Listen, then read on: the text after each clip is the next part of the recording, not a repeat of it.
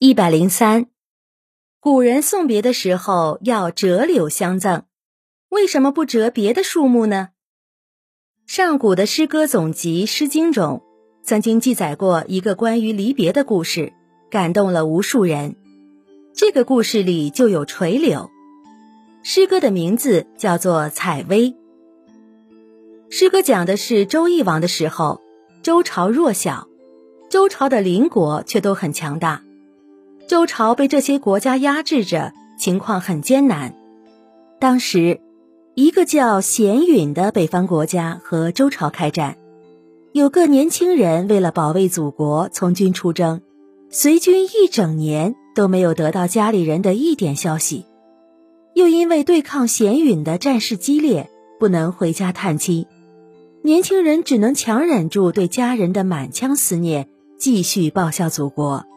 心里却充满了对贤允的怨恨和有家归不得的忧愁。诗歌的前几章写的都是战争的场景和对回家的渴望，最后一章则描述了战争结束之后的情景。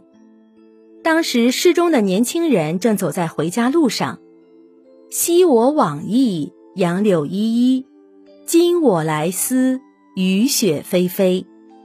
年轻人突然回忆到，当他出发的时候，春日暖阳，家乡垂柳正是非常漂亮的时候，柳条随着春风轻柔的飞舞，好像依依不舍似的，不停地拂过他的肩膀。等到能够回家，已经是雨雪纷纷的寒冬，如此强烈的对比，怎能不让人感慨？杨柳依依这样一个细节。不知道感动了后世多少人，又因为柳和流读音相近，人们就渐渐形成习惯，在送别的时候折一枝柳条送给对方，来表达自己依依惜别的心情。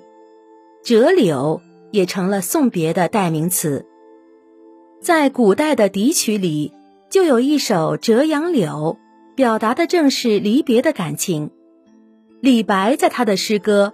春夜洛城闻笛中也曾经说：“此夜曲中闻折柳，何人不起故园情？”在异乡的夜晚听到折杨柳，谁能不思念家乡呢？古人送别要饮酒赋诗，依依惜别，其中折柳这个习俗含蓄而意义深远，因此十分流行。您刚才收听的是。衣食住行，中华文化十万个为什么。同名图书由中华书局出版，演播八只猫。